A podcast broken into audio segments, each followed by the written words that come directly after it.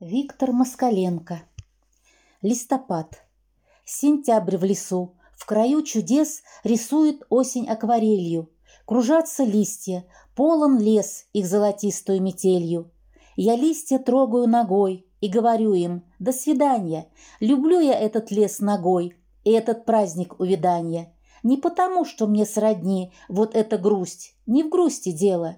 Люблю за прожитые дни, когда листва в лесу шумела, звенела тронутой струной, шептала нежное, простое, стояла против бурь стеной, а это что-нибудь достоит.